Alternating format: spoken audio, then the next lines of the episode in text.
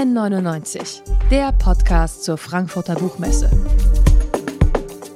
Von Detektor FM, dem offiziellen Podcastpartner der Frankfurter Buchmesse.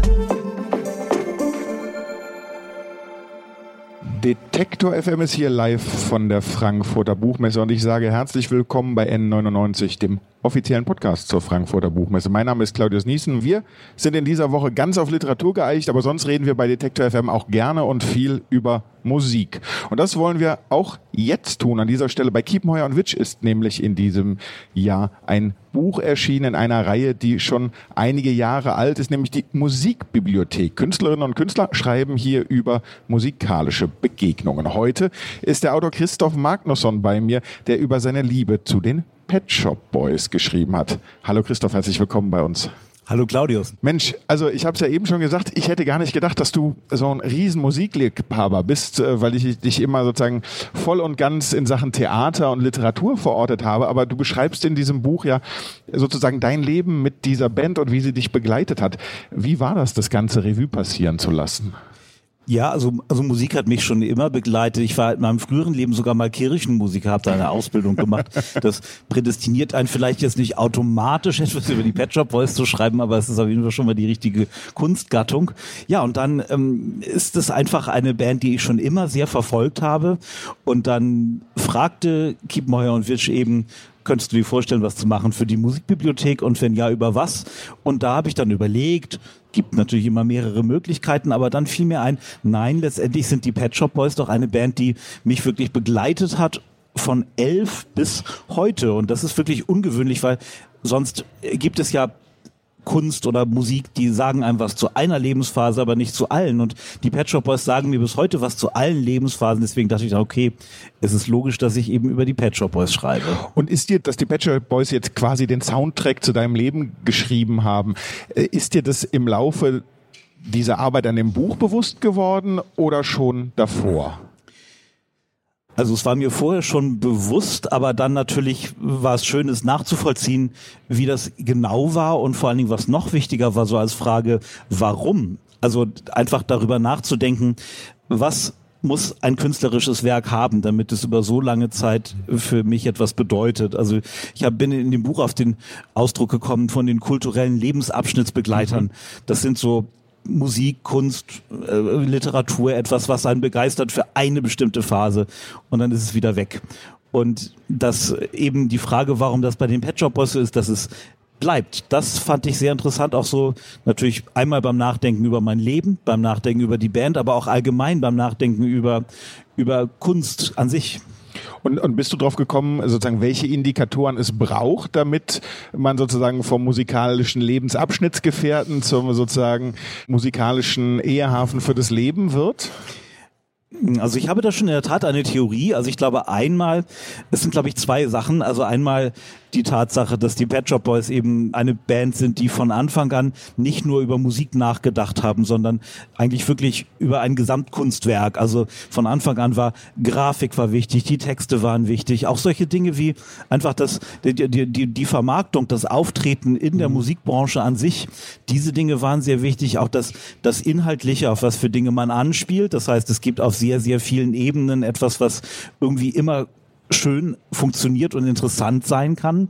Dann auf der anderen Seite aber auch der Grund, dass eine Band, glaube ich, wie die Pet Shop Boys, die sich erstmal für viele Dinge interessieren, sich dauernd in andere Welten reindenken, dass die, glaube ich, länger frisch bleiben, weil es gibt ja Bands, die sind sozusagen, die beginnen mit einer großen moralischen Message. Also ich möchte, die U2 ist das Beispiel, was ich natürlich in dem Buch zitiere, was dann auch von den Pet Shop Boys natürlich verhohnepiepelt wird.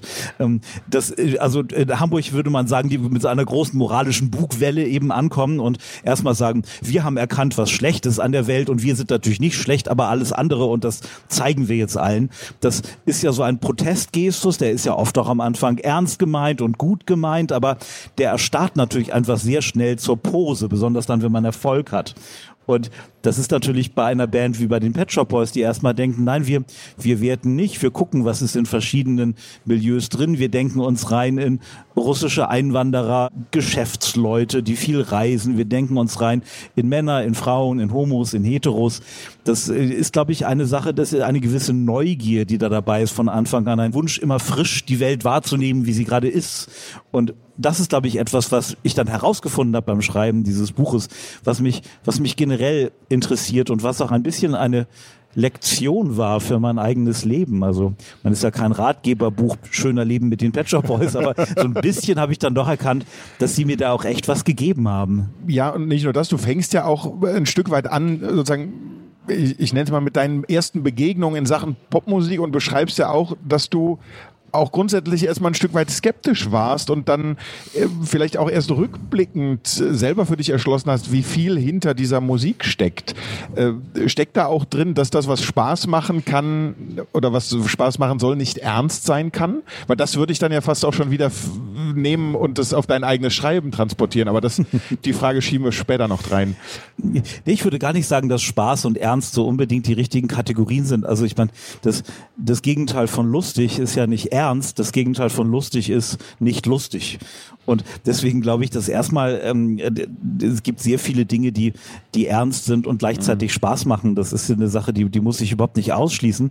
Und bei den Pet Shop Boys tut's das ja auch nicht. Ich glaube, ich glaube, das ist ein bisschen ein anderer Punkt, dass ich einfach diese Musik schon mit elf eben wahrgenommen habe und da auch sicherlich wahrgenommen habe, da ist etwas, was was ich sonst nicht gesehen habe in der Popkultur, die ich damals wahrgenommen habe. Also weil alles, was man damals sah, also Mitte der 80er Jahre in Westdeutschland, das war eben natürlich vorformatiert für so eine im weitesten Sinne Boy meets Girl Geschichte mhm. und ich so als als Heranwachsender, der relativ schnell schon ahnte irgendwie, das äh, ist nicht ganz meine Welt, also längst bevor ich dann mein, mein Coming Out hatte, mhm. war einfach dieses, ähm, dieses Bewusstsein, die Welt ist irgendwie vorformatiert für Lebensentwürfe, die für mich nicht passen. Also dieses, wenn man es etwas abstrakter sagen will, diese Heteronormativität, nicht? Und das ist so eine Sache, die, das, das habe ich schon gemerkt, bevor ich es wirklich äh, begriffen habe.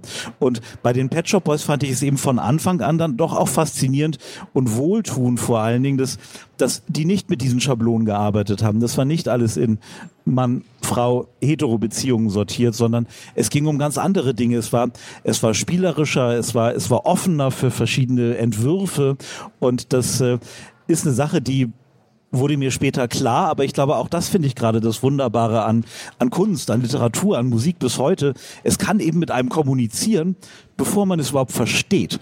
Und deswegen habe ich, also eigentlich glaube ich mit elf schon so geahnt, dass da irgendwas ist, was im Laufe meines Lebens halt einfach sehr, sehr wichtig sein wird. Mhm. Und das, das ist eine Sache, die einfach so in ihrer Bereicherung, die sich bei mir bis heute erhalten hat. Ich versuche nochmal sozusagen aus dieser Ecke zwischen ähm unterhaltsam, lustig und nicht lustig und ernst rauszukommen und nochmal anders zu beschreiben, was ich eben meinte mit der Frage, nämlich diese Ahnung, das gespürt, dass es bei der Beschäftigung mit Musik oder auch mit Popmusik oft auch um intellektuelle Ablehnung geht intellektuelle Ablehnung. Ja, so ein bisschen, das ist zu, du beschreibst ja auch irgendwann an einem bestimmten Punkt, dass dir diese Musik am Anfang zu seicht war. ja, das, äh, genau, da, da bin ich so ein bisschen ausgewichen, weil ich natürlich heute mich ein bisschen dafür schäme, dass ich nicht gleich am Anfang mit elf das äh, Genius dieser Band erkannt habe. Ja, das also, ich habe es natürlich erstmal nur wahrgenommen, halt einfach auch so als, als lustige Melodien, als lustige Videos, waren auch die ersten Videos, die ich überhaupt sah in einem Squash-Zentrum, was der einzige Ort ist, wo es MTV gab. Und für mich war Pop, das waren die Pet Shop Boys und Musikvideos, erinnere ich mich auch nur daran, die von den Pet Shop Boys gesehen zu haben. Aber dann kam natürlich die kindliche Begeisterung, da kam als nächster Schritt so dieses, dieses Jugendalter, wo dann ähm, sich alle irgendwelchen äh, Subkulturen zuordneten. Ich, ich habe den Eindruck, das ist heute gar nicht mehr so bei, bei Jugendlichen, keine Ahnung, aber äh, zumindest damals war es so wahnsinnig identitätsstiftend. Ist man jetzt Indie oder, oder, oder hört man Pop oder ist man irgendwie Metaler oder Hip-Hopper? Also mehr gab es damals ja nicht. Das war einfach so eine äh, Sache, man sortierte sich ein. Und da habe ich zuerst natürlich wirklich gedacht, nein, das ist irgendwie so, das ist ja gar nicht authentisch, weil die benutzen elektronische Sachen und Computer und das ist gar nicht so, so schön mit Gitarre wie die ganze Indie-Musik.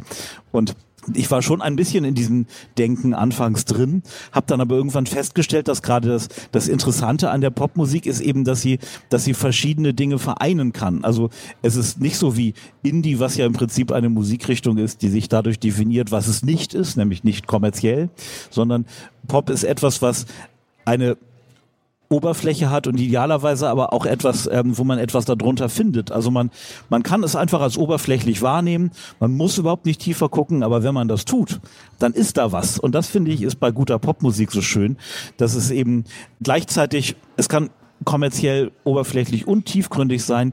Und dadurch ist es natürlich auch immer auf eine gewisse Art und Weise so, äh, ja, bejahend für alle und trotzdem für die Nerds ist was da. Also so eine Art Affirmation und Subversion ist beides gleichzeitig da. Und es gibt so viele KünstlerInnen, Musikerinnen, Schriftsteller, die das, das gegeneinander ausspielen. Entweder ist es ernst, dann ist es tiefgründig oder es bringt Spaß, dann ist es oberflächlich. Dabei, dabei passt das ja beides wunderbar zusammen und eigentlich ist das oft das, was mich an Kunst am meisten begeistert, wenn das eben beides da ist. Du beschreibst, würde ich jetzt sagen, sehr, sehr mit sehr viel Begeisterung dieses queere Image der Pet Shop Boys. Ist das was oder gab es einen Moment sozusagen in deiner Beziehung mit den Pet Shop Boys, wo du sagen würdest, die als Role Model oder als Identifikationspunkt wichtiger waren als die Musik an sich oder mhm. ging das immer unisono? Ist eine schöne Frage, weil die, wenn ich das vorher gewusst hätte, hätte ich die in dem Buch mir auch noch gestellt. Hm, ja, also ich glaube, das waren sie, aber das ist auch eine der Dinge, die mir erst im Nachhinein klar geworden sind, weil es erstmal wirklich so war, dass ähm, dass ich äh, nur über die Musik nachgedacht habe und dachte, okay, die haben zwar auch irgendwie tolle Klamotten, aber ich habe jetzt nicht angefangen, mich so mich so zu kleiden. Ich habe jetzt nicht angefangen, diese 80er Jahre Streetwear-Marken zu tragen wie Stüssi oder sowas. Das, äh, das, äh, das gar nicht. Aber ich glaube einfach, im Nachhinein war mir klar, wie damals, auch weil es einfach noch kein, kein Internet gab, blöderweise. Ne? Man konnte einfach, man, man, man, es gab wenig queere Identifikationsfiguren, die nicht total total durchgeknallt waren. Also wenn die im öffentlich-rechtlichen Fernsehen auftauchten, dann waren es meistens entweder die Bösewichte oder die Opfer oder die Verrückten.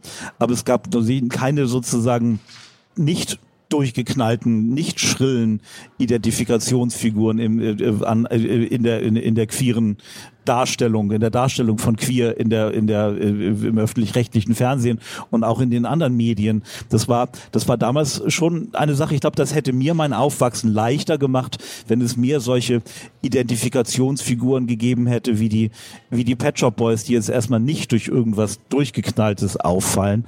Und, mm, aber auch das ist mir, glaube ich, erst im Nachhinein bewusst geworden. Vielleicht, vielleicht auch das einer der Gründe, warum ich dieses Buch geschrieben habe, dieses, dass einem bei toller Kunst, bei toller Musik erst im Nachhinein noch ganz viel Neues auffällt, selbst über die Art und Weise, wie man es früher wahrgenommen hat.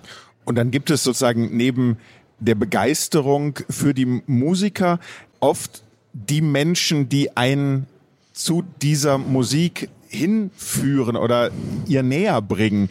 Äh, so eine Person gab es auch in deinem Fall bei den Pet Shop Boys.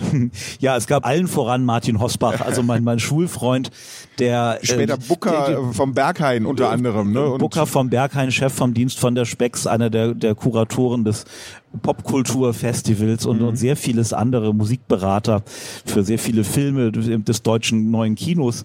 Hm, der, der hat diese, der hat damals schon äh, das, der, der Genius der Pet Shop Boys erkannt. Also der, der war schon gleich irgendwie, als er das das erste Mal gehört hat, mit ZDF bei, ich Peter Illmann oder so, keine Ahnung, in der Parade. Der hat schon, der fand das gleich super toll. Der fand das auch toll, dass die da so, äh, mein Keyboarder haben sich damals immer so exorbitant bewegt in den 80er Jahren und dann stand da dieser Chris Lowe einfach an seinem Keyboard und hat nur so so gelangweilt geguckt und äh, das gleichzeitig diese diese diese diese packende schnelle mitreißende Musik und dann dieser Gestus des wir stehen da einfach mehr oder weniger rum das ist, äh, also er hat gleich erkannt, glaube ich, dass das was, dass das was ganz, ganz Besonderes ist. Und äh, ja, ich bin dann irgendwann ja mehr oder weniger auf seine Linie eingeschwenkt. Du beschreibst die Pet Shop Boys auch immer wieder als eine sehr, sehr futuristische Band. Das sozusagen elektronische Klänge hast du angesprochen. Die utopischen Bilderwelten aus den Videos äh, sind, glaube ich, auch sehr, sehr stark an der Stelle. Würdest du sagen, äh, die Pet Shop Boys erzählen uns heute noch was über unsere Zukunft? Ich würde das auf jeden Fall sagen. Also sie haben mich zumindest ähm, in die Midlife-Crisis rein begleitet und vielleicht jetzt auch so langsam wieder, wieder heraus.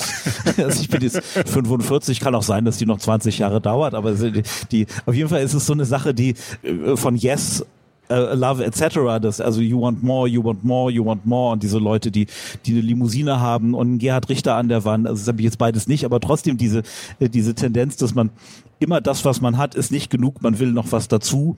Und ähm, auch was jetzt, also äh, danach noch kam an wirklich auch so tollen Perlen, die noch zu entdecken sind, Brick England zum Beispiel, äh, The Cricket Wife, was jetzt kam. Also da habe ich schon auch wieder so eine, das war für mich auch eine Art Lockdown-Soundtrack. Das heißt, es geht für mich weiter, einfach mit diesen, dass, dass ich immer noch was Neues entdecke und zwar nicht nur was die Vergangenheit betrifft, sondern auch was meine heutige Lebenswelt betrifft. Blöde Frage zum Abschluss, aber hast du einen Lieblingssong der Pet Shop Boys? Ja. Weißt du auch welchen? Oder verrätst du es uns? Das ist ganz eindeutig Home and Dry. Das ist also ein Lied. Ich bin mal aus sehr viel Liebeskummer nach Island gezogen vor ja fast 20 Jahren und da war das Lied relativ neu und ähm, wenn man im Januar nach Island zieht und so äh, eher studentisch lebt und weder richtig Geld hat noch ein Auto und dann dauernd äh, einfach wahnsinnig nass geregnet und Schnee bestürmt, äh, endlich mal dort doch zu Hause ist, dann kann man wirklich den, dem, dem, einem Song, der Home and Dry heißt, sehr, sehr viel abgewinnen. Und es hat auch ein ganz tolles Video, also von Wolfgang Tillmanns, also Mäuse, die unglaublich niedlich in der Londoner U-Bahn so über die Gleise, Gleise krabbeln, äh, kriechen, wir, wir laufen, Mäuse laufen, oder? Flink, ja, Flink, doch. Wieseln, flau, nein, also auf jeden Fall, die sich da fortbewegen auf den Gleisen. Also ganz toll, er hat nicht nur das gefilmt und unglaublich niedlich, dann laufen die mal rein in so Schokoriegelverpackungen und wieder raus und das ist, also das Video ist toll, das Lied ist toll und ist ein wunderbares Beispiel dafür, wie, wie toll die Pet Shop Boys, also auch mit Worten, wie toll auch die Texte sind. Also allein die, die, äh, die zwei Zeilen, there's a plane at JFK to fly you back from far away, all those dark and frantic transatlantic miles. Also ist, das ist ja auch wirklich große Wortkunst. Christoph Magnusson, Pet Shop Boys, erschienen in der Reihe Kiwi Musikbibliothek bei Kiepenheuer und Witsch. 150 Seiten für 12 Euro in jeder Lieblingsbuchhandlung erhältlich. Danke für das Gespräch. Danke. N99, der Podcast zur Frankfurter Buchmesse. Von Detektor FM, dem offiziellen Podcastpartner der Frankfurter Buchmesse.